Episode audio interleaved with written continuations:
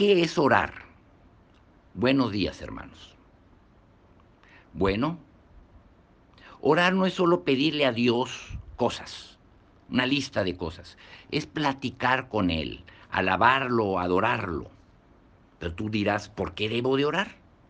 La respuesta es, porque lo dice la Biblia. Lucas 18, del 1 al 7, dice, también les refirió Jesús una parábola sobre la necesidad de orar siempre y no desmayar, diciendo, había en una ciudad un juez que ni temía a Dios ni respetaba a hombre. Había también en aquella ciudad una viuda, la cual venía a él diciéndole, hazme justicia de mi adversario.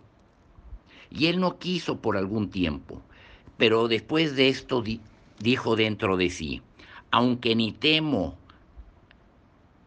a Dios ni tengo respeto a hombre, sin embargo, porque esta viuda me es molesta, le haré justicia, no sea que viniendo de continuo me agote la paciencia. Y dijo el Señor, oíd lo que dijo el juez injusto.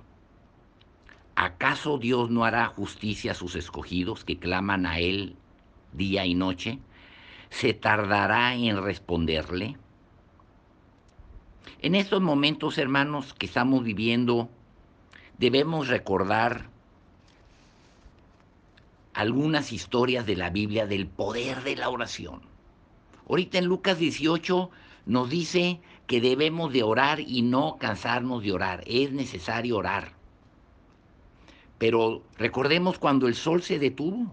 En Josué 10, 12, 13 y 14 dice, entonces Josué habló a Jehová el día en que Jehová entregó al amorreo delante de los hijos de Israel y dijo en presencia de los israelitas, Sol, detente en Gabaón y tú, luna, en el valle de Ajalón. Y el sol se detuvo y la luna se paró hasta que la gente se hubo vengado de sus enemigos. ¿No está escrito esto en el libro de Jacer? Y el sol se paró en medio del cielo y no se apresuró a ponerse casi un día entero. Y no hubo un día como aquel, ni antes ni después de él, habiendo atendido Jehová la voz de un hombre, porque Jehová peleaba por Israel. Otro ejemplo de una oración contestada fue como Dios salvó a Josafat. Ahí en 2 Crónicas 18, 30 y 31 dice, había el rey de Siria mandado a los capitanes de los carros que tenía consigo diciendo, no peleéis con chico ni con grande, sino solo con el rey de Israel.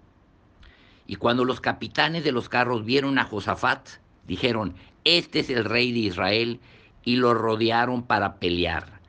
Mas Josafat clamó y Jehová lo ayudó y los apartó de y los apartó Dios de él.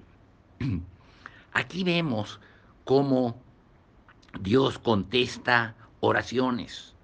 Otra, cuando Eliseo ora por ceguera. En 2 Reyes 6:17 dice, lloró Eliseo y dijo, te ruego, oh Jehová, que abras sus ojos para que vea. Entonces Jehová abrió los ojos del criado y miró, y aquí que el monte estaba lleno de gente de a caballo y de carros de fuego alrededor de Eliseo. Y luego que los sirios descendieron a él, oró Eliseo a Jehová y dijo, te ruego que hieras con ceguera a esta gente, y los hirió con ceguera conforme a la petición de Eliseo.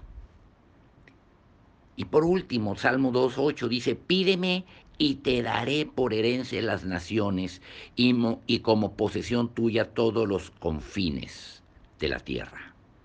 La Biblia está llena de ejemplos de cómo Dios, como nuestro Padre, anhela que le pidamos cosas buenas, cosas importantes, este es el tiempo, más que nunca, en que cristianos y personas de todo el mundo debemos de estar orando a tiempo y fuera de tiempo, en la madrugada, en la tarde, en la noche, orando de que Dios tenga misericordia del mundo y por tantas cosas más.